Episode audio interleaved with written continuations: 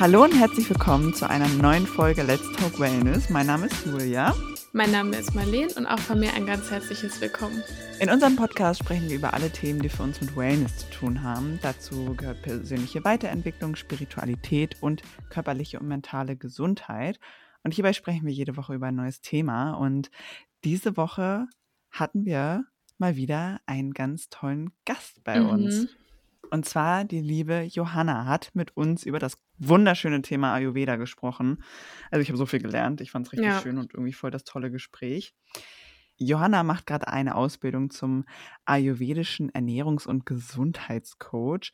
Und ähm, sie ist auch Yogalehrerin und Thai-Kinder- Thai-Kinder-Yoga-Lehrerin.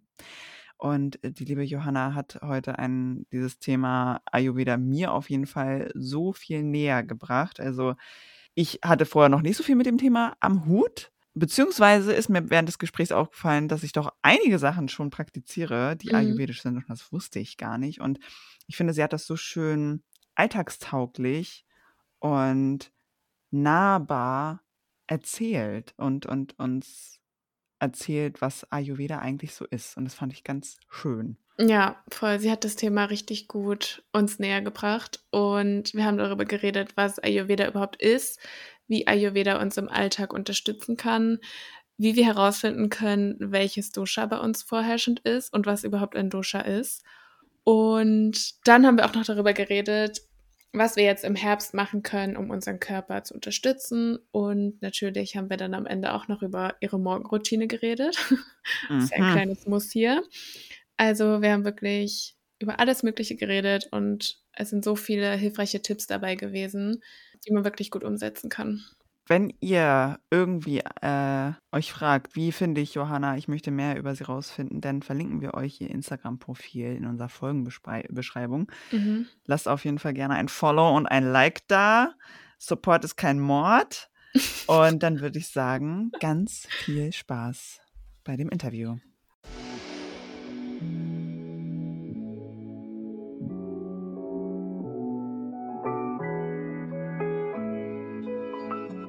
Ähm, ich glaube, bei deinem Instagram steht Ayurveda und Ernährungs, nee, Ernährungs- und Ayurveda Ernährungs- und Gesundheitscoach. Ja, Also es genau. ist quasi eine Ausbildung zum Ernährungs- und Gesundheitscoach, spezialisiert auf Ayurveda. Verstehe ich das richtig? Oder? Ähm, ayurvedischer Ernährungs- und Gesundheitscoach. Also so lautet dann Mhm. der Endtitel sozusagen.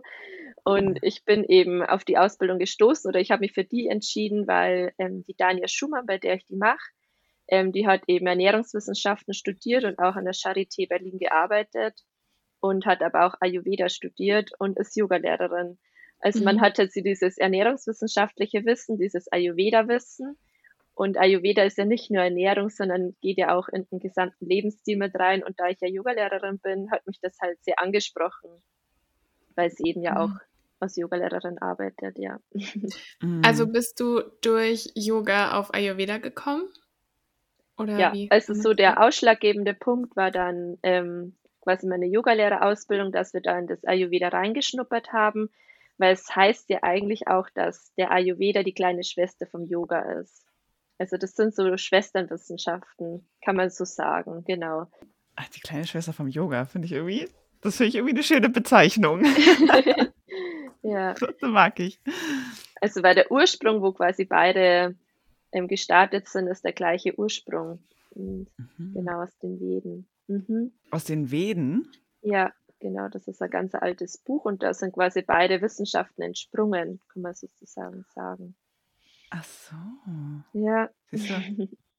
Ich bin heute, ich bin hier, finde ich schon mal ganz toll. Erzähl einfach weiter, ich bin jetzt schon, ich bin jetzt schon voll dabei. Ja, erzähl gern mal mehr über dich, ähm, wer du bist, was du machst. Erzähl Ja, mal. also ich bin die Johanna und bin 25 Jahre alt, wohne direkt eigentlich in der Nähe vom Chiemsee in Bayern. Ich hoffe, mein Dialekt kommt nicht ganz so durch, aber genau, ich gebe mir Mühe. Und ich bin gelernte Erzieherin, habe bisher auch bis August noch in dem Beruf gearbeitet und habe eben nebenbei meine Yogalehrerausbildung gemacht und bin jetzt mittendrin in der Ausbildung zum Ayurveda Ernährungs- und Gesundheitscoach und habe auch noch eine Kinder-Thai-Yoga-Lehrerausbildung gemacht Und seit September bin ich selbstständig, habe quasi Uh. gekündigt und arbeite eben nebenbei auch noch mit einem österreichischen Unternehmen, mit einem nachhaltigen Unternehmen zusammen und baue mir da gerade eigentlich so mehr oder weniger meine Selbstständigkeit auf Mhm. Und bin frisch gebackene Hundemama, habe einen kleinen, Yes. Habe einen kleinen Welpen zu Hause und es, es war schon Süß. lange ein Traum von mir und jetzt eben, da ich eben zeitlich unabhängig arbeiten kann und da sehr flexibel Mhm. bin, habe ich Zeit dafür und habe mir jetzt diesen Traum erfüllt. Wie heißt denn der Kleine? Die Mina ist ein Golden Ach, die Mina. Ja, Oh. genau. Ich muss sagen, ich habe auch erst seit Anfang des Jahres einen Hund. Und vorher war ich nie so die Hundefreundin. Ich war immer Team Katze tatsächlich. Ach, Aber seitdem ich selber einen Hund besitze, bin ich so, bei jedem Hund, den ich auf der Straße sehe, echt, da könnte ich mich einfach so mit dem so hinlegen auf die Straße und so kuscheln und so, egal wie der aussieht, egal wie groß oder klein oder keine Ahnung. Ich liebe Hunde einfach. Ja. Geht mein Herz auf. Ja, die geben einem viel. Wobei es auch viel Arbeit ist. Ja. Also das, ja. Ja, vor Bei einem Welpen mit auf jeden Fall. Mhm. Ja. Das, das glaube ich. Das meiner ist schon, schon jugendlich sozusagen. Da geht's. die Pubertät dann noch los. Ja, wo, ja, genau. ja. Ach, spannend. ja. Und wie, wie genau bist du zum Ayurveda gekommen? Also hattest du selber irgendwie, ähm, ich will jetzt nicht sagen gesundheitliche Probleme, aber hattest du selber Mhm. irgendwie in deinem Leben das Gefühl, da fehlt was und ich möchte meine Gesundheit irgendwie ganzheitlicher angehen? Oder wie bist du darauf gekommen? Ähm, also ich interessiere mich eigentlich schon sehr lange, ist auch in meiner Schulzeit schon für den Themen eben Gesundheit und Ernährung. Also es war schon immer so ein Thema, wo mich einfach interessiert hat, wo ich gern was drüber gelesen habe. Und ich bin, habe dann eigentlich mit 17 Jahren eine sehr ungesunde Beziehung zum Essen entwickelt. Also ich war magersüchtig, bin mit 17 in eine Magersucht geraten Mhm. und war doch eine Jahr, einige Jahre eben drinnen und auch mit professioneller Hilfe und alles drum und dran und habe da aber auch gemerkt, dass eben in der Therapie da ein sehr ähm, schulmedizinischer Ansatz dabei ist, den ich jetzt gar nicht verteufeln will oder so, weil es ist eine wirklich ernstzunehmende Krankheit und das ist wichtig, dass da drauf geschaut wird. Aber mir hat da irgendwie was gefehlt für mich.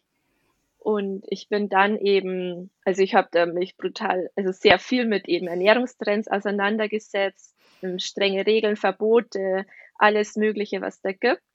Und habe in der Zeit die Beziehung zu mir selbst verloren. Also das kann ich wirklich so sagen. Ich habe nicht mehr gespürt, wer ich bin, was ich brauche. Und ich bin dann aufs Yoga gestoßen. Und meistens startet man ja mit Yoga eben durch die Asana-Praxis. Yoga ist ja noch viel mehr, aber man startet meistens mit den Körperübungen und habe dann eben auch eine Yogalehrerausbildung gemacht, ähm, 2019, berufsbegleitend. Und da wurde eben das Thema Ayurveda kurz angesprochen und angeschnitten. Und ich fand es richtig, richtig spannend. und ja, genau. Und habe dann auch begonnen, so erste Routinen einzubauen. Also so Empfehlungen eben mit Zungeschaben, heißes Wasser Morgen trinken. Also wirklich so ganz Kleinigkeiten. Und habe dann aber für mich gemerkt, dass diese kleinen Unterschiede oder diese kleinen Routinen, die ich da einbaue, sich sehr auf mich und auf mein gesamtes Wohlbefinden auswirken quasi. Und war dann total angefixt irgendwie vom Ayurveda.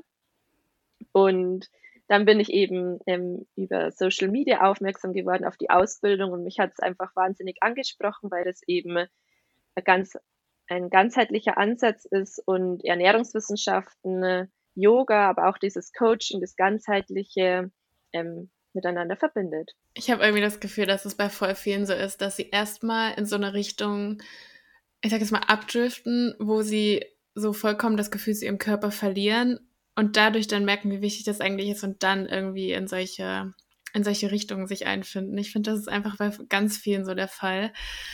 Ähm, kannst du uns vielleicht kurz oder auch lang erklären, was Ayurveda eigentlich ist? Ähm, also so die direkte Übersetzung, wo man überall lesen kann, ist ja, dass Ayurveda die Wissenschaft vom langen Leben ist.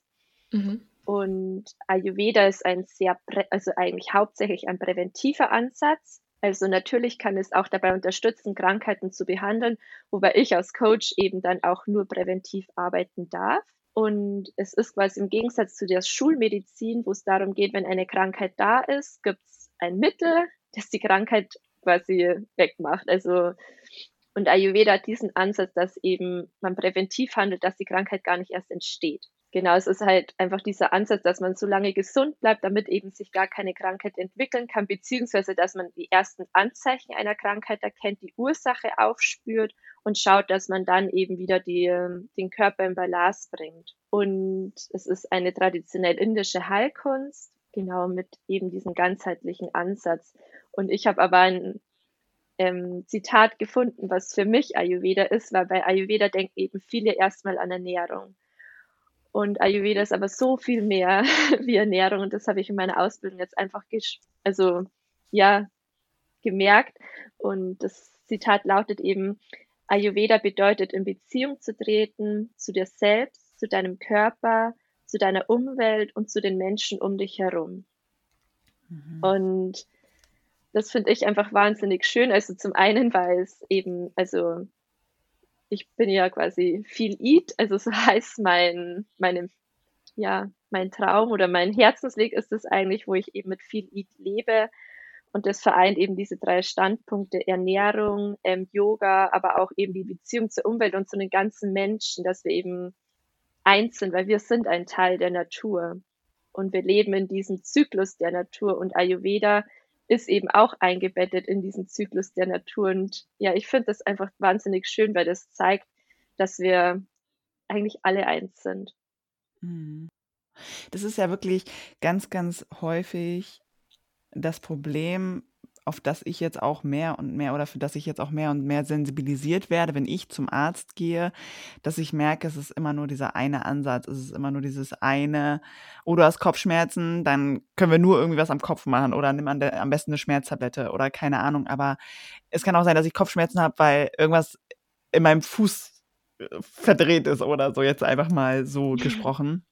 Und ich finde das so schön, wenn man seinen Blick von dieser Schulmedizin einfach mal so ein bisschen erweitert, auch in diese traditionelle chinesische Medizin, finde ich persönlich zum Beispiel auch sehr interessant. Mhm. Aber Ayurveda ist ja nun auch äh, dieser ganzheitliche Ansatz und ich finde es einfach so, so schön, weil ich finde, da wird auch voll diese Selbstwirksamkeit gestärkt. Man ist nicht davon abhängig, ja. ob ein Arzt dir etwas verschreibt oder dir sagt, das und das musst du machen, sondern immer wenn man selber was machen kann oder wenn ich selber was machen kann, dann steckt das ja auch irgendwie mein Vertrauen zu mir selber und vor allem, wenn ich merke, okay, das bringt mir auch wirklich was, dadurch fühle ich mich wirklich besser, finde ich das immer umso schöner und ich habe das Gefühl, von dem, was du gerade erzählt hast beim Ayurveda, ist das auf jeden Fall auch so. Ja, also man kommt halt wieder mehr in diese Eigenverantwortung, weil natürlich ja. gibt es auch im Ayurveda Kräuter und Gewürze, die das sehr unterstützend wirken und die mhm. man dann auch ergänzend einnehmen kann.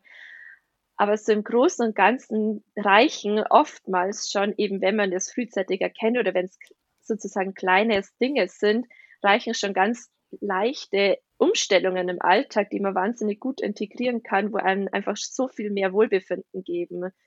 Mhm. Und ich finde halt das schade. Also ich finde, also ich, wie gesagt, ich finde die Schulmedizin hat auf jeden Fall eine Berechtigung und so. Und da ist halt das schade, dass eben die Ärzte gar nicht so viel Zeit haben, ja. sich auf den Patienten einzulassen, die Geschichte anzuhören und das eben weil, ja, wenn ich dann eben fertig bin mit meiner Ausbildung, das ist so mein Wunsch, einfach, dass ich den Menschen einfach zuhören darf mhm. und mir die Zeit nehmen kann, weil das in der Schulmedizin leider nicht möglich ist, weil einfach die Kapazitäten gar nicht ausreichen und die ja. Zeit nicht vorhanden ist. Mhm. mhm. Ja. Vor allem habe ich manchmal das Gefühl, dass es bei vielen so ist, dass sie irgendeine kleine Sache am Körper haben und das aber nicht so richtig beachten, bis es dann mhm. irgendwann zu so einer ganz großen Sache ist und dann ja. ist man gezwungen, irgendwie krass zu handeln. Und ich finde, beim Ayurveda ist halt irgendwie das Schöne, dass man auch so für seinen Körper sensibilisiert wird und auch dadurch merkt, wenn vielleicht so kleine Sachen im Ungleichgewicht sind, wo man dann ansetzen kann mit, ich sag jetzt mal, kleineren Maßnahmen, die dann aber eine große Wirkung haben und einfach Sachen dann schon, während sie entstehen, ähm, dass man damit arbeiten kann. Ja, und ich bin eben auch der festen Überzeugung, das steckt auch so ein bisschen hinter meinem Namen viel Eat. Also es ist natürlich auch dieses Essen, aber ich bin der festen Überzeugung, dass jeder Mensch in sich so dieses Körperbewusstsein hat oder das Gespür für den Körper. Wir haben das nur verlernt, weil eben im Außen so mhm. viel los ist.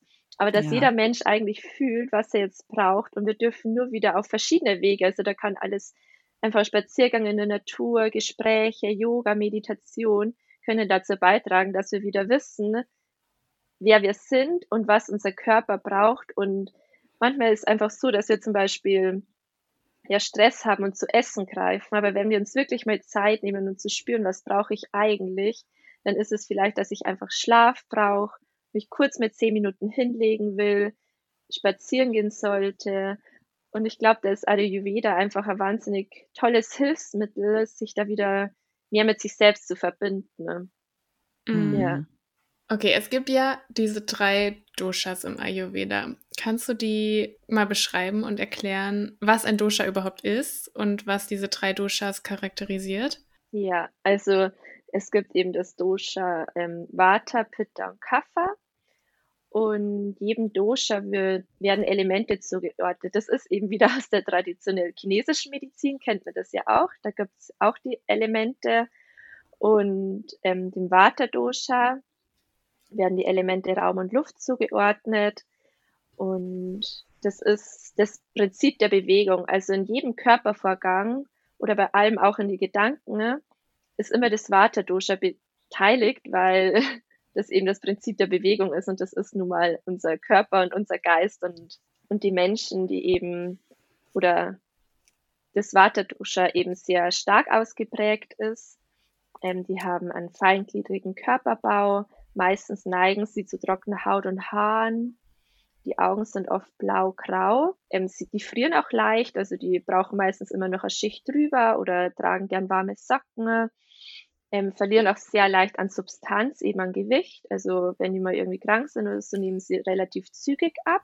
Und so von der mentalen Verfassung und so sind sie wahnsinnig kreativ, haben sehr viele Ideen, auch eine ähm, hohe Auffassungsgabe, eine schnelle Auffassungsgabe, sind für Dinge leicht zu begeistern und sind manchmal auch ein bisschen anfälliger, gerade wenn so viel los ist oder so, dass die Nerven manchmal blank liegen. Also da ist der Vata-Typ eigentlich, ähm, spricht zu dieses Vata-Dosha dafür. Mhm. Ähm, das Pitta-Dosha, dem werden die Elemente Feuer und Wasser zugeordnet. Vom Körperbau ist es eben, die haben eine gute Verteilung von den Proportionen. Meistens ist es so ein mittlerer, sportlicher Körperbau, die leicht auch Muskeln aufbauen. Die Menschen neigen zu Sommersprossen, auch mal zu gereizter Haut wie Akne oder ja, so Rötungen in der Haut.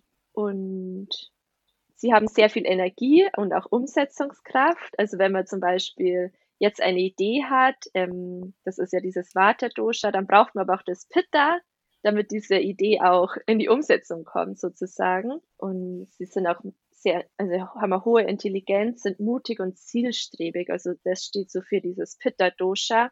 Und das ist auch das Prinzip der Umwandlung. Also der ganze gesamte Stoffwechsel und solche Körpervorgänge beruhen auf dem Pitta Dosha sozusagen. Genau.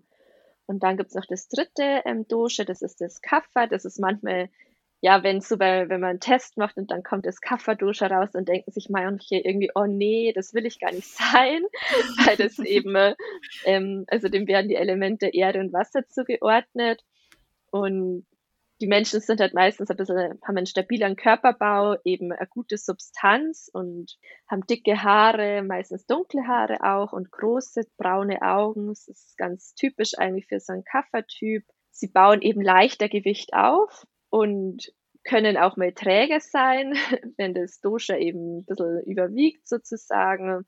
Deswegen wollen das manche eben nicht sein oder sind ein bisschen hm, nicht so begeistert, wenn es bei so einem Test im Internet, sage ich mal, rauskommt.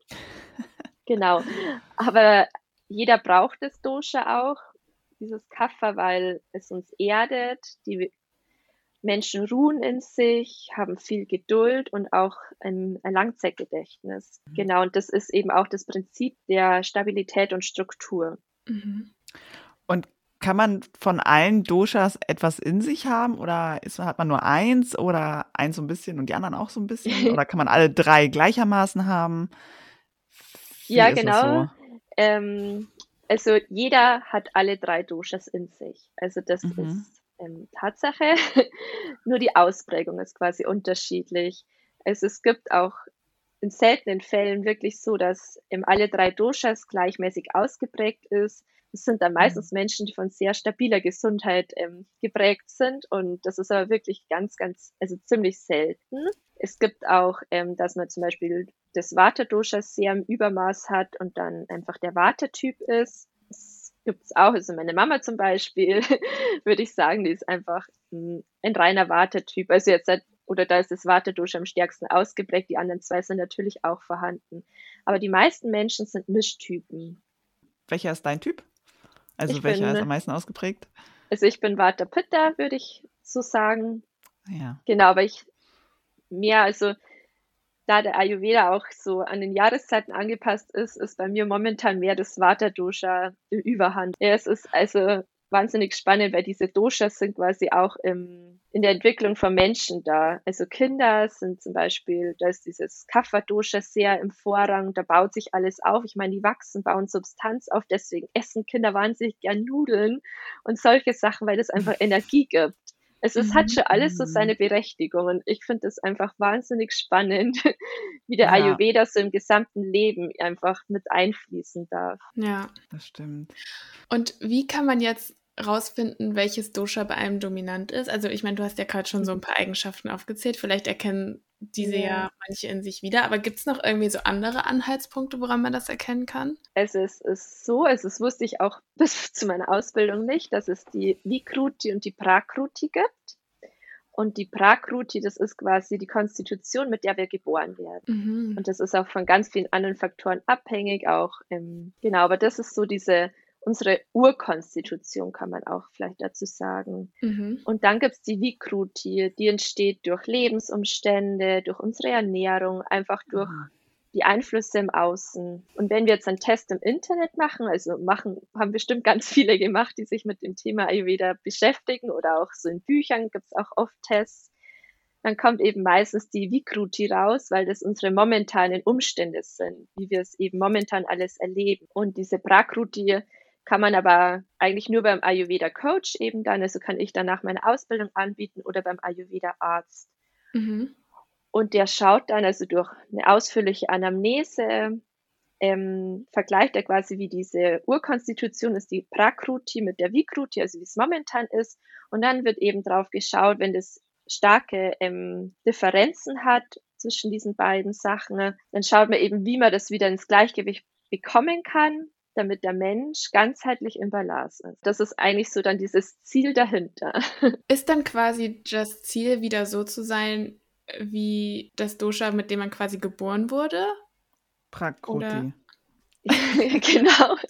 Also man, man strebt es an, genau. Ja, okay. Also dieses Anstreben okay. ist es auf jeden Fall, dass es wieder so passt. Also natürlich kann man es jetzt nicht vergleichen oder ganz genauso, aber man möchte schon so gewisse Sachen einfach wieder schauen, dass der Mensch halt im Balance ist. Oder wenn eben bei der Vikruti rauskommt, dass das Vata-Dosha durch Stress, falsche oder ja, falsche Ernährung einfach in dem Sinne dann ganz viel kaltes, rohes, zum Beispiel im Winter oder so, das ist für, also laut Ayurveda einfach gar nicht ähm, zu empfehlen. Hm. Ähm, dann schaut man eben, wie man dieses erhöhte Vata-Dosha wieder ins Gleichgewicht bringen kann, hm. damit der Mensch halt einfach gesund ist. Also ja. Ich finde das total interessant, ähm, dass es im Ayurvedischen auch äh, dieses also ich sage mal so, Marlene und ich haben uns auch schon über das Prinzip Nature versus Nurture ausgetauscht. Mhm. Und zwar ist es dieses Prinzip, was ist von Natur aus in dir drin? Wer bist du von Natur aus? Wie wurdest du geboren? Und was sind die Sachen, die du dir anhand von Erfahrungen oder an deinem Leben oder äußeren Einflüssen angeeignet hat, hast? Was hat dich beeinflusst und was hat dich dadurch verändert? Und was bist du jetzt irgendwie auch durch diese Erfahrungen? Und welche Seiten hast du aber dadurch vielleicht vergessen oder verdrängt? Und das ist ja, mhm. also so verstehe ich das jetzt auch mit dem Prakruti und Vikruti. Vor allem, ich habe mir das aufgeschrieben, das beides hier, das, das darf ich bestimmt niemandem zeigen. Ich habe das halt wirklich so aufgeschrieben, wie sich das für mich anhört, diese Wörter. Aber so habe ich das jetzt für mich verstanden. Ja, doch. Also ist ein mega spannendes Thema. Also es ergänzt sich auf jeden Fall, weil, oder es fließt einfach mit ein, ja. Mhm. Und das zweite, also das, mit dem man geboren wurde, bleibt ja offensichtlich immer gleich. Aber kann sich das andere auch durch die Lebensphasen hindurch immer ändern? Wahrscheinlich schon, ne? Ja, genau. Ja. Das kann sich ändern. Zum Beispiel, wenn man eben ganz viel Stress hat oder auch viel Rohkost isst oder mal sowas macht, dann ist das Vata-Dosha einfach erhöht. Wenn man Schleimansammlungen hat im Körper, zum Beispiel im Winter oder so, wenn man dann verschnupft ist, das ist einfach dieses Kapha-Dosha, weil das eben wieder Substanz aufbaut, also Schleim aufbaut, ist dann das erhöht. Also es, es wandelt sich stets, also wie die Natur auch. Also es ist im stetigen Wandel einfach, kann man sozusagen behaupten, ja. Ich habe zu den Doshas noch eine Frage. Könnte man anhand von körperlichen Krankheiten erkennen, in welchem Dosha man oder welches Dosha nicht so ausgeprägt ist? Und wenn ja, mhm. was sind das für oder körperliche Anzeichen? Nicht, das müssen nicht unbedingt Krankheiten sein, aber Anzeichen so. Ja, also man sagt dann quasi, welches ähm, Dosha im Ungleichgewicht ist. Also das kann man ja. anhand von Krankheiten auslesen oder ähm, feststellen sozusagen. Also natürlich wird es meist immer dann vom Arzt abgeklärt, vor allem wenn es irgendwie was Schwerwiegenderes ist oder so. Aber wenn man jetzt, kann man sagen, wenn man oft nach dem Essen oder wenn man einfach Durchfall hat oder sowas, dann ist das Pitta-Dosha erhöht, weil das eben für schneller Stoffwechsel, ganz viel Hitze und das sorgt für diesen Abtransport. Also das kann man zum Beispiel sagen. Oder im Winter bei Erkältungskrankheiten, wie ich eben vorher schon gesagt habe, mit, da ist das Kapha-Dosha gern erhöht, weil das ähm, für die Schleimbildung zuständig ist und Gewebeaufbau eben.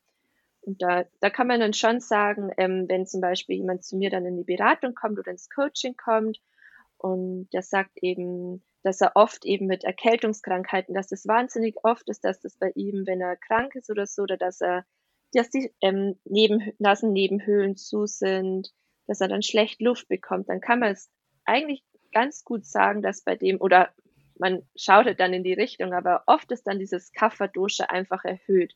Und dann schaut man eben, wie man durch Ernährungs- und Lebensstiländerungen das erhöhte Kapha-Dosha wieder ins Gleichgewicht bringen kann. Mhm. Ich habe irgendwo mal gelesen, dass wenn man so unreine Haut hat oder zu Akne neigt, dass dann sehr wahrscheinlich das Pitta-Dosha ähm, zu ausgeprägt ist. Ja, genau.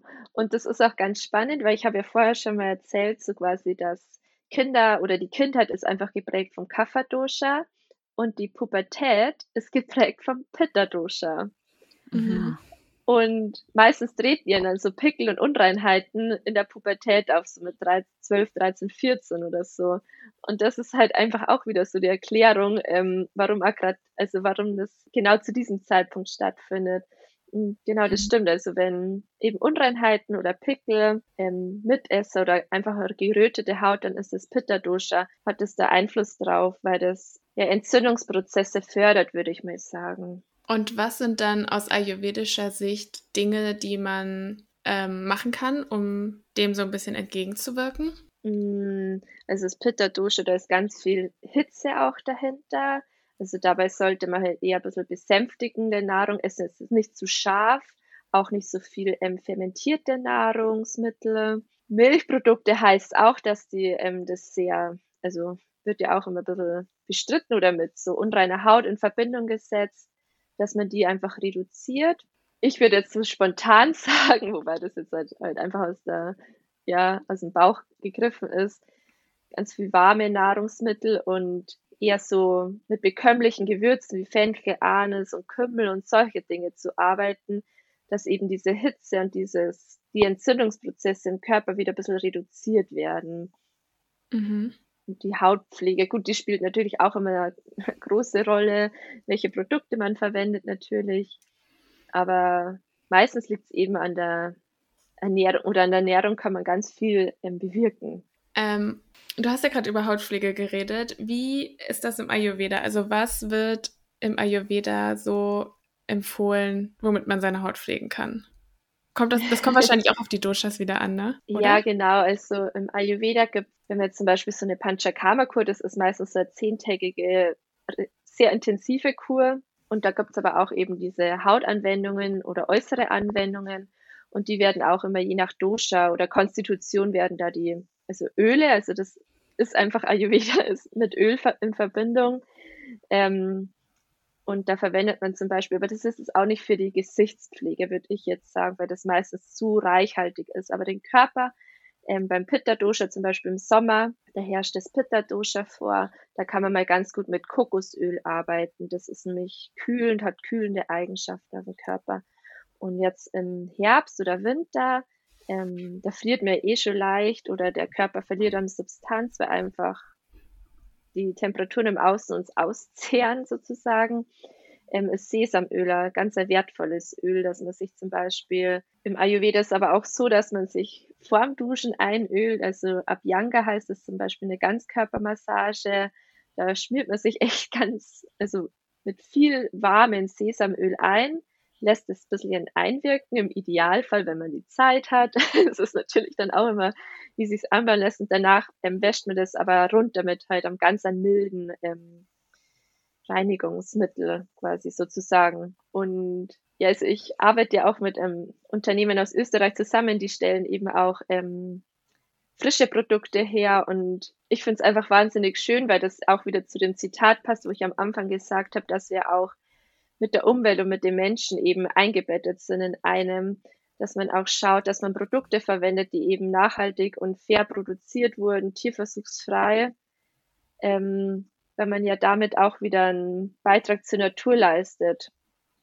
Also für mich wäre es jetzt einfach komisch zu wissen, wenn ich jetzt ähm, eben diesen ayurvedischen Lebensstil lebe, dass ich dann Produkte aus der Drogerie mit Chemie, Konservierungsstoffe und so auf meine Haut gebe, weil das einfach ähm, für mich überhaupt nicht stimmig ist, weil über die Haut ja ganz viel auch aufgenommen wird. Und da äh, bin ich ein großer Fan davon, dass man einfach schaut, was man auf seine Haut drauf gibt und in dem Sinne aber auch schaut, wie es eben ähm, produziert wird. Mhm. mhm. Ja, Marlene und ich merken auch schon momentan, dass es sehr, sehr schwierig ist, Hautpflege mhm. zu finden oder auch äh, Make-up zu finden, was nicht richtig viele blöde Inhaltsstoffe hat, beispielsweise auch ähm, Inhaltsstoffe, die sich auf die Hormone auswirken. Ähm, und das ist echt super, super schwierig. So, weil Marlene und ich sind beide, deshalb äh, sind wir gerade so oft konzentriert auf dieses Hautthema. Wir haben beide mit unserer Haut zu, zu kämpfen, sozusagen, auch schon eine ganze Weile. Deshalb ist es so schön, da auch nochmal die ayurvedische Sicht ähm, mitzubekommen. Was ich mhm. aber sagen muss, ähm, seitdem ich mich mehr damit beschäftige, meine Haut nicht so zu quälen, ne? Also dieses Hauptsache irgendwie austrocknen, Hauptsache ganz viele Mittel und Hauptsache irgendwie alles wegschminken und so, ist meine Haut einerseits schöner geworden, also das Gesamtbild. Ich habe immer noch Pickel, aber ich habe auch ein anderes Verhältnis irgendwie dazu, weil ich glaube, wenn man anfängt, seinen Körper zu pflegen und seinem Körper etwas Gutes zu tun, und das ist ja Ayurveda, du tust dir und deinem Körper ja was Gutes, baut sich auch dieses Vertrauen zu dir selber und zu deinem Körper auf und diese Selbstliebe wird auch irgendwie gesteigert. So. Und ähm, ich glaube, dadurch sind auch ganz viele Prozesse im Körper, wie zum Beispiel schlechte Haut, um den Bogen so versuchen zu spannen hier an dieser Stelle, ähm, auch gar nicht mehr so belastend sozusagen, weil man denkt sich so, ach, aber ich liebe dich doch, Körper, du möchtest mir gerade nur irgendwas zeigen. Ähm, anhand meiner Haut möchtest du mir mitteilen, dass ich noch mehr für dich tun darf, sozusagen. Ja, und ich finde es halt da einfach wahnsinnig wichtig und es fällt mir auch in sämtlichen Sachen nicht immer leicht, das einfach erst mal anzunehmen. Vielleicht ah. einfach in dem Fall eben anzunehmen, dass man jetzt unreine Haut hat, weil sonst was habe ich denn davon, wenn ich mich dann selber noch irgendwie schimpfe und sage, oh nee, das kommt davon, ja. weil ich keine Ahnung, zu viele Süßigkeiten gegessen habe oder schlag mich tot, dann macht man sich ja selbst nur wieder runter und schlecht und so denke ich, also finde ich einfach total schön, dass man sich denkt, okay, so ist es. Vielleicht kann ich mir Gedanken drüber machen, ähm, was ich verändern könnte oder wo es herkommt oder einfach so auf diese Reise gehen, auf den Weg sich machen, ähm, ausprobieren natürlich und dann ja. so in Zusammenarbeit mit dem Körper schauen, was eben für dich ganz individuell passt. Ja. Mhm. Ich habe auch, also wir haben vor, wir haben vor kurzem eine Podcast-Episode aufgenommen mit ähm, Cynthia hieß sie. Und wir haben dort über Gesichtsmassage geredet und da braucht man halt auch irgendwas auf der Haut, also ein bisschen Öl oder irgendwas, was die Haut halt so geschmeidig macht, damit man halt nicht so an der Haut reißt. Und ich hatte richtig lange Probleme damit, irgendein, irgendein Öl oder irgendeine Creme zu finden, womit meine Haut klarkam. Und ich habe jetzt aber Öle gefunden, die für meine Haut funktionieren. Und ich habe wirklich das Gefühl, dass seitdem ich fast nur noch diese Öle benutze, dass meine Haut viel, viel besser geworden ist. Das ist mhm. richtig krass. Ja, also Hautpflege, also das ist, ich glaube, auch nochmal ein riesen, also ein ganz ein großes ja. Thema quasi. Mhm. Ja. Ähm, du hast es ja auch eben schon kurz angesprochen, dass der Herbst ja auch ähm, bestimmte Eigenschaften hatten, haben, die sich auf unseren Körper auswirken. Was können wir denn so generell im Herbst tun aus ayurvedischer Sicht, um unseren Körper zu unterstützen? Ja, genau. Also im Herbst ist eben dieses Vata-Dosha vorherrscht oder vermehrt, also verstärkt vorherrschend.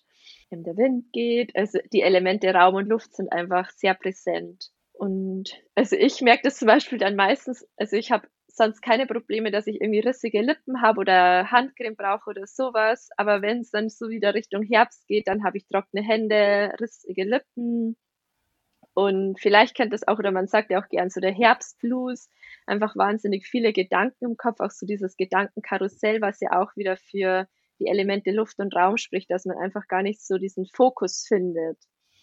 Genau. Und ja, was man da machen kann, ist, dass man schaut, dass man es sich richtig schön warm macht. Also wirklich immer Mütze tragen, wenn man draußen ist. Vielleicht einfach noch mehr Schicht drüber ziehen, Schal, Socken, dass man einfach dem Körper viel Wärme schenkt. Das ist total wichtig, was man so im Außen machen kann, aber diese Wärme natürlich auch durchs Innere, also durch die ähm, Gerichte, die man kocht, also die sollen warm sein, nährend, also mit hochwertigen Ölen auch, weil durch dieses im Herbst eben der Körper leicht mal so ausgezehrt wird und da dürfen wir wirklich auch mit hochwertigen Ölen arbeiten. Also es braucht da wirklich der Körper. Also vor allem wir Frauen haben ja manchmal so dieses Ding drin, oh, nicht zu viel Fette essen, aber hochwertige Fette und es ist wirklich wichtig. Gerade auch für die Frauengesundheit, für die Hormone auch, für den Hormonhaushalt. Ganz kurz, was sind hochwertige Fette oder hochwertige Öle? Ähm, ja, im Ayurveda ist ja dieses Ghee, also dieses, die geklärte Butter sozusagen, wird ja das sehr ähm, hoch geschrieben. Und das ist zum Beispiel, also im Ayurveda findet man, in jedem Ayurveda-Kochbuch wird mit Ghee gekocht. Also das ist wirklich ähm, laut Ayurveda ein hochwertiges Öl, aber auch kaltgepresste Öle oder Avocados ab und zu. Also die haben natürlich auch so diesen, sind halt nicht wirklich klimaneutral. Oder Nussmuse. Also ich liebe zum Beispiel Nussmus. Das bin ich einfach voll der Fan davon. Aber auch mal so kaltgepresstes Olivenöl, Sesamöl. Genau. Mhm. Das sind auch mal, also ich, ich ernähre mich heute hauptsächlich vegan oder vegetarisch, teilweise auch. Gesunde Fette sind auch im, im Fisch enthalten. Lachs, das sind auch echt gute Fettquellen so für den Körper sozusagen. Mhm.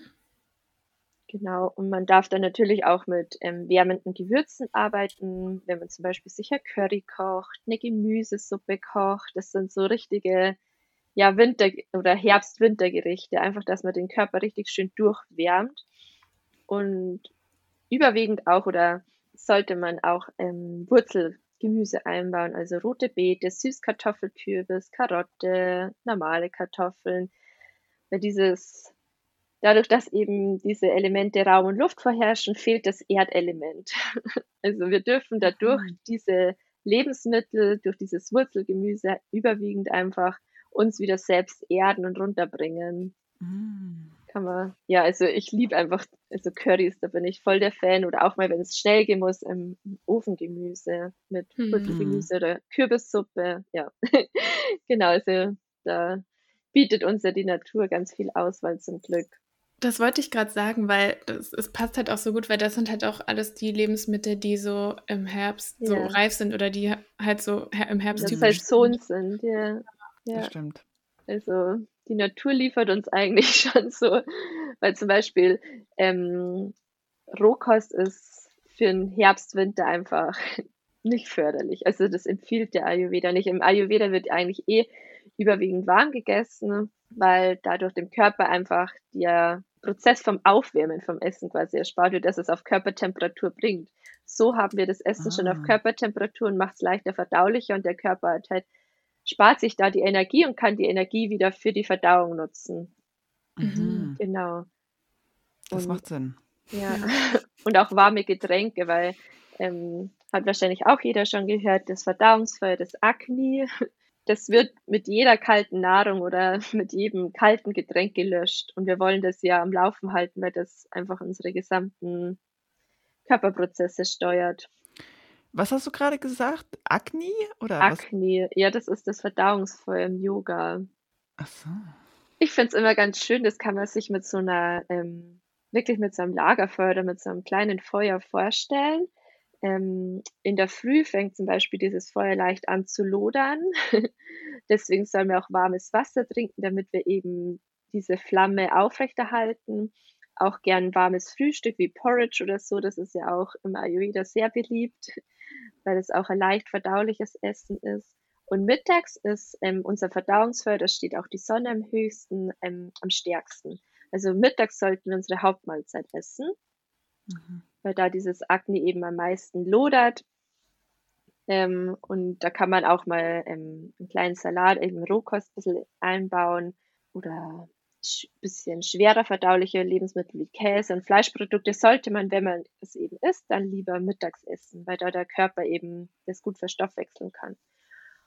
Und abends rum wird empfohlen, auch so drei Stunden vorm Abendessen zu essen und dann auch meist irgendwas Leichtes, was Warmes. Eben da ist es Suppe ideal oder ein Curry oder Reis mit Gemüse oder Quinoa mit Gemüse, irgendwie sowas. Also was halt einfach leicht Mhm. verdaulich ist. Du meintest gerade drei Stunden vorm Schlafengehen, ne? Du hast drei Stunden Ja. vorm Abendessen gesagt. Oh, nee, drei Stunden vorm Schlafen gehen. Ja, genau. Oh, damit habe ich solche Probleme. Und zwar will ich halt abends, weil, guck mal, du hast ja gerade selber gesagt, mittags sollte die Hauptmahlzeit sein. Und das habe ich jetzt auch schon öfter gehört. Das Problem bei mir ist aber, wenn ich drei Stunden vorm Schlafengehen etwas esse, was nicht eine so große Mahlzeit ist, dann habe ich wieder Hunger, Mhm. wenn ich dann schlafen gehe. Und dann kann ich nicht schlafen, weil ich Hunger habe. Das ist echt ein Problem. Also ich struggle fast jeden Abend damit, muss ich sagen.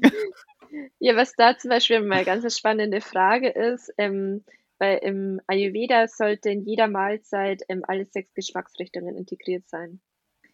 Weil man kennt es ja zum Mhm. Beispiel, also kenne ich auch, wenn man jetzt was isst oder gerne am Abend oder wenn man mit Freunden irgendwie sich trifft, dann gibt es vielleicht was Süßes zum Essen, danach hat man Lust auf was Salziges oder genau Mhm. andersrum. Und im Ayurveda schaut man eben, dass man in einer Mahlzeit alle sechs Geschmacksrichtungen integriert, damit eben diese Gelüste und Heißhungersachen gar nicht erst entstehen. Mhm. Das ist zum Beispiel ein Punkt, den man vielleicht beachten kann, wenn man jetzt am Abend kocht, bei dir jetzt zum Beispiel, damit man schaut, dass man alle sechs Geschmacksrichtungen integriert. Aber was ich auch sagen will oder was der Ay- Ayurveda eben auch ist und wo ich eben großer Fan davon bin, es sind Empfehlungen und keine strikten Regeln. Also wenn du jetzt Ja. einfach Abend isst und du merkst, du hast dann vorm Schlafengehen einfach noch ein bisschen Hunger, dann was zum Beispiel da auch sehr gut ist, dass man sich ja warme Milch macht. Ähm, Das kann auch Hafermilch sein, Mandelmilch, ganz egal, oder eben Kuhmilch. Mm, Und da ein bisschen wärmende Gewürze und Honig reinmacht. Das ist dann auch nochmal so, ja, was kleines Süßes. Oder Mhm. vielleicht, das macht ja auch ein, Teil, ein Stück weit satt und bereitet aber so gesehen auch den Körper gut auf den Schlaf vor und ist nicht ganz so was Schweres. Also das kann man am Abend zum Beispiel auch voll gut einbauen. Mhm. Ja, Ich werde es mal versuchen. Mit Zimt, Kardamom und so. Mhm. Genau. Oder da gibt es ja auch die typische goldene Milch. Sowas kann man sich auch mal Mhm. machen. Stimmt. Vor allem jetzt auch im Herbst und Winter dann. Ja. Mit dem Kurkuma, weil das ja sehr ähm, in, die ins, ins Gegenentzündungen wirkt. Ja. Mhm. Okay, dann kommen wir mal von der, von der, vom Abend zum Morgen.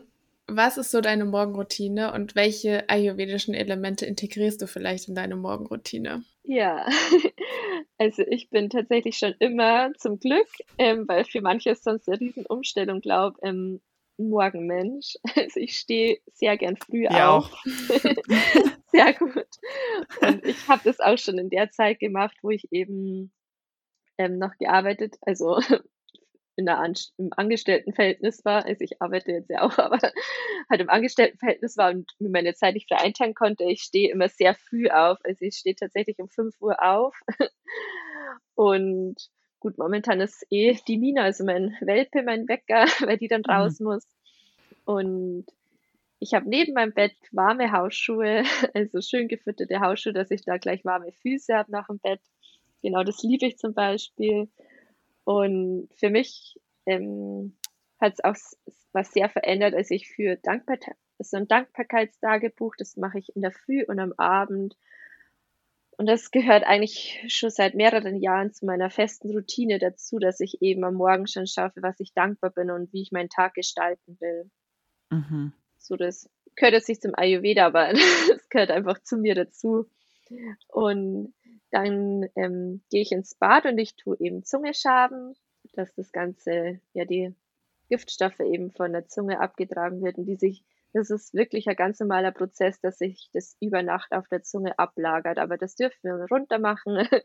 Das braucht man nicht mehr. Und auch schon dieser kleine Schritt, das war eigentlich eins der ersten Sachen, die ich integriert habe.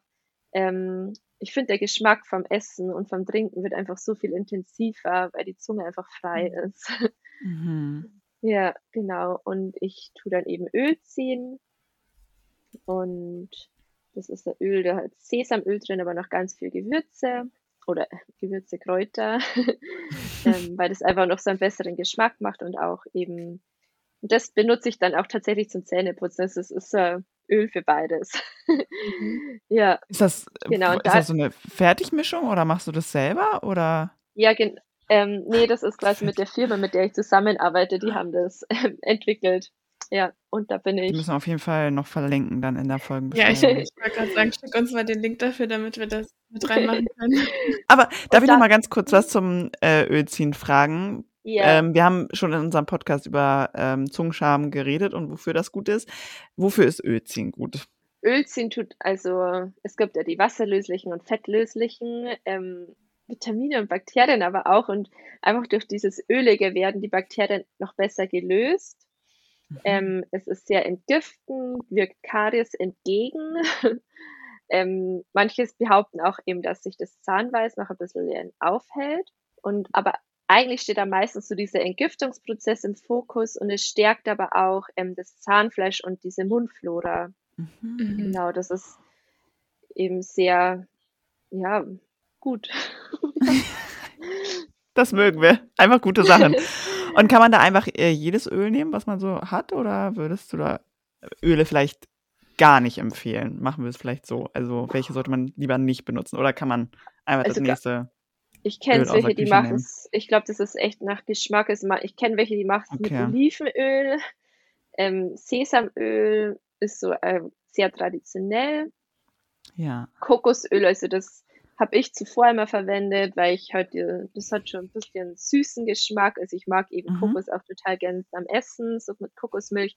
Deswegen fand ich mit dem jetzt eben am angenehmsten so, wenn man jetzt halt eben reine Öle verwenden will. Und da ist Mhm. aber auch wichtig, dass man nach dem Ölziehen das Öl nicht in das Waschbecken reinspuckt, sondern in ein Tuch und dann in den Mülleimer, weil man will ja nicht, erst einmal für den Abfluss ist es nicht gut und diese ganzen Bakterien will man nicht wieder ins Abwasser transportieren, sondern einfach in ein Ah. Taschentuch spucken oder so oder direkt in den Mülleimer, aber nicht ins Waschbecken. Okay. Ja, Mhm. Und wie lange machst du das? Wie lange? Also ich mache so zwischen zehn Minuten, meistens so zehn Minuten. Ich tue in der Zeit ähm, Gesicht reinigen, mich umziehen, weil ich danach Yoga mache und so. Das ist halt nebenbei. Mhm. Also wenn man jetzt ich Ah. ganz streng nach dem Ayurveda, dann macht man natürlich nur Öl ziehen, weil dadurch auch die Atmung anders ist. Und aber ich meine, man muss es ja auch im Alltag integrieren können und dann Mhm. wäre das Ja, einfach übertrieben. Also Mhm. ich glaube, das ist schwer so zu integrieren. Und eben, ich putze dann eben noch meine Zähne damit. Und dann tue ich ähm, meine Nase spülen. Das war Mhm. tatsächlich am Anfang eine Riesenüberwindung oder ein ganz ein komisches Gefühl, wo ich das das erste Mal ausprobiert habe. Das ist mit so einem, also ich mache es mit so einem Neti-Kännchen und das ist Wasser ganz mal aus der Leitung in Körpertemperatur und da mache ich so ein Viertel Teelöffel ähm, Salz rein, das ist wirklich ganz normales Salz. Mm, Und dann spült man das quasi vom einen Nasenloch ins andere. Man muss natürlich den Kopf schief halten, dann Nase putzen Mhm. und dann nochmal in die andere Richtung. Und das ist zum Beispiel für Herbst und Winter wahnsinnig, also voll der gute Tipp. Also ich habe kaum was zu tun mit ähm, Erkältungen. Oh, also das wirkt ja. so ein bisschen Immunsystem stärkend. Ja, es spült halt quasi gut die Nase durch. Also es hat gar nicht so viel, man bietet quasi diesen Viren gar nicht so viel Platz, dass sie sich ansammeln, weil eben das einmal am Tag gespült wird. Mhm. Genau. Ich habe Anfang des Jahres Vipassana gemacht und da war auch oh. eine, die hat das jeden Morgen gemacht. Und yeah. dann später haben oh. wir uns so drüber unterhalten. Und sie meinte, sie hatte, glaube ich, zu dem Zeitpunkt seit drei Jahren oder so keine Erkältung mehr. Also seit sie das gemacht hat, hat, hat war sie nie wieder erkältet. Ja. Das, das ist schon also krass. Ich finde auch, also bei mir hat das auch einen Riesenunterschied gemacht. Und was da aber auch noch so ein kleiner Tipp ist, ähm, dass man danach die Schleimhäute einfach so ein bisschen Öl oder Ghee oder Sesamöl auf einen kleinen Finger macht und innen mhm. die Nasenschleimhäute ein bisschen befeuchtet, weil eben jetzt im Herbst, Winter eh schon diese Trockenheit vorherrscht und man die Nasenschleimhäute da gern unterstützen darf. Mhm. und dann gehe ich ins, in die Küche und trinke ein großes Glas heißes Wasser. Das ist so, kann man sich vorstellen, da wird gleich in der Früh der gesamte Organismus mal so mit warmem Wasser durchgeschwemmt und es ist auch verdauungsanregend. Machst du noch irgendwas rein oder nur Wasser? Ich trinke tatsächlich einfach nur Wasser. Man kann mhm. auch ähm, also Zitrone reinpressen oder jetzt im Winter auch Ingwer. Das bringt halt noch mal ein bisschen mehr Wärme rein. Mhm. Mhm. Und dann komme ich zu meiner Yoga-Praxis. Genau, und da mache ich es mir auch immer recht schön äh, mit warmem Licht und ätherischen Ölen, und mache mir da einfach so eine wohlige Atmosphäre. Und ich mache dann ähm, ungefähr so fünf Minuten Atemübungen. Ähm, Pranayama wird es ja auch im Yoga genannt. Und habe da einfach für mich jetzt die Wechselatmung ähm, ja, entdeckt, würde ich sagen, weil das eben sehr ausgleichend ist, weil eben ich erwarte Pitter-Typ ist und diese Wechselatmung eben ausgleichend wirkt und vor allem jetzt im Herbst einfach das Nervensystem wahnsinnig beruhigt und harmonisiert. und ich meditiere dann 15 Minuten. Meistens ist stille Meditation. Manchmal gehe ich auch so ähm, mein Vision Board in Gedanken durch. Also da bin ich wirklich sehr flexibel und individuell, schaue einfach, was sich an dem heutigen Tag ergibt. Und dann übe ich so zwischen 45 Minuten und 60 Minuten einfach so Asana-Praxis, ähm, ganz nach Gefühl. Also ich habe schon immer so für jeden Tag so ein paar Asanas, die ich da üben will oder mich da vielleicht auch verbessern will in manchen Sachen oder ausprobieren möchte. Aber meistens entsteht auf der Matte dann eh was ganz anderes. Und ja, da habe ich mhm. halt das Glück, dass ich da in meiner Yogalehrerausbildung sehr viel gelernt habe. Und das ist für mich aber auch eine ganz wichtige Zeit am Morgen, dass ich mir da wirklich diese Zeit einräume, weil es einen wahnsinnigen Unterschied macht, wie man in den Tag startet, wenn man gleich ja. am Morgen was für sich macht. Und es muss nicht immer so dieses Große sein. Also für mich passt es einfach so wahnsinnig gut und ich kann es so gut in meinen Alltag integrieren. Aber es sind auch schon so ganz kleine Sachen. Und auch wenn ich mich nur in der Früh an den Tisch setze, aus dem Fenster schaue und da meinen Tee trinke, ohne dass ich irgendwie mit dem Handy rumspiele oder irgendwie so gleich was mache, E-Mails beantworte, sondern einfach damit kurz für mich bin und ich glaube, diese Morgenroutine darf sich auch immer anpassen und schauen, was mhm. sich gerade so ergibt. Und es gibt natürlich auch Phasen, wo man einfach nicht so die Zeit hat oder einfach vielleicht nicht so in der Motivation ist, wobei ich für mich dann wieder gemerkt habe, dass er gerade in diesen Phasen, wo stressig ja. ist, das so, so wichtig ist, mm, dass ja. man sich da bewusst Zeit für sich selbst nimmt. Ja, genau. Und danach gehe ich duschen, mache mich fertig für den Tag und koche dann mein Porridge. genau, das ist so mein Morgenritual. Also Marlene und ich sind ja auch beide Frühaufsteherinnen und absolute Morgenroutinen-Verfechterinnen. ähm, und haben auch beide schon eine Einzelfolge dazu gemacht, weil uns das halt so eine wichtige Sache ist. Also diese Morgenroutine. Also gut, ich kann jetzt nur von mir sprechen. Ich glaube, bei Marlene ist es ähnlich, aber für mich, dass ich eine Morgenroutine in mein Leben integriert habe, hat einfach mein Leben verändert. So, ich muss es einfach so sagen und ich kann nicht mehr ohne. Also ja. ich bin auch, also ich studiere ja, das heißt, ich habe zwar einen Job, aber ich habe jetzt keinen 9-to-5-Job, 40 Stunden die Woche von Montags bis Freitag. Aber als ich auch mal Zeiten hatte, in denen ich mehr gearbeitet habe, ähm, dann bin ich auch zwei Stunden vorher aufgestanden, damit ich wirklich mhm. auch diese Ruhe am Morgen habe, ne? Also wirklich langsam machen kann und nicht dieses Hetzen und schnell, schnell, schnell und nicht so richtig und dann klappt irgendwas nicht und dann ist der ganze Tag versaut. Mhm. Und deshalb ähm, sind Morgenroutinen, das ist einfach, also wir sagen das hier in fast jeder Folge, wie wichtig und besonders es ist, sich eine geeignete Morgenroutine irgendwie und ich sage bewusst geeignet, weil jedes Leben yeah. ist anders. Und wie du schon sagst, ne, es passt sich auch immer an und man kann nicht immer alles gleichermaßen durchführen. Aber es ist einfach wichtig, dass man sich gerade zu dieser Zeit Zeit für sich nimmt, egal wie das aussieht. Ja. Ja. Okay, hast du zum Abschluss noch ein, ein Buch oder ein Podcast oder irgendeine Ressource, die du unseren Hörerinnen und Hörern noch empfehlen möchtest? ähm, oder ich finde es ja so wertvoll, weil ich ja am Anfang schon gesagt habe, dass ich der festen Überzeugung bin, dass jeder Mensch weiß, was gut für ihn ist. Und dieses Intuitive wir einfach verlernt haben durch diese ganzen Sachen im Außen oder weil wir uns eben an Dinge im Außen orientieren. Und ich kann da das Buch empfehlen. Da geht es auch ganz viel um intuitives Essen, aber auch um die Ernährung von der Dr. Daniel Schumann, bei der ich auch meine Ausbildung mache. Also ich finde es wahnsinnig schön, ähm, da wird am Anfang nämlich viel über dieses intuitive Essen auch gesprochen. Der Ayurveda kommt, also ist auch ein großer Teil davon. Hinten sind auch noch ein paar Rezepte drinnen und ich finde es sehr ansprechend gestaltet und ja, finde es ein super schönes Buch so zu lesen und sich da Infos zu holen auch. Weißt du gerade noch, wie das Buch heißt? Hm. Wenn nicht, schreiben wir es in die Folgenbeschreibung. Ja, Okay. Ich glaube, intuitiv essen mit Ayurveda, aber ich. Okay, dann gucken wir einfach nochmal nach. Ja, also man findet es auf jeden Fall auch im Buchgeschäft und überall. Okay, ja. super. Okay, Johanna, dann vielen Dank, dass du dir die Zeit genommen hast. Ja, danke euch auch für die Einladung.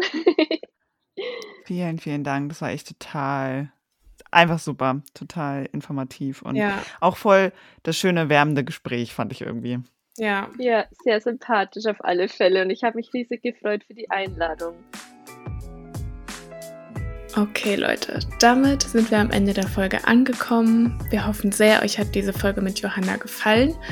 Wenn ihr mehr über Johanna wissen wollt, dann checkt unsere Folgenbeschreibung aus. Da haben wir ihre Kontaktdaten und auch alles, worüber wir geredet haben, verlinkt. Wir bedanken uns sehr bei euch fürs Zuhören. Danke für eure ganzen Bewertungen, für eure Nachrichten. Wir freuen uns riesig über euren Support. Und damit würde ich sagen, sind wir am Ende angekommen. Wir hören uns am Montag wieder für eine neue Folge und wir wünschen euch eine schöne Woche. Macht's gut!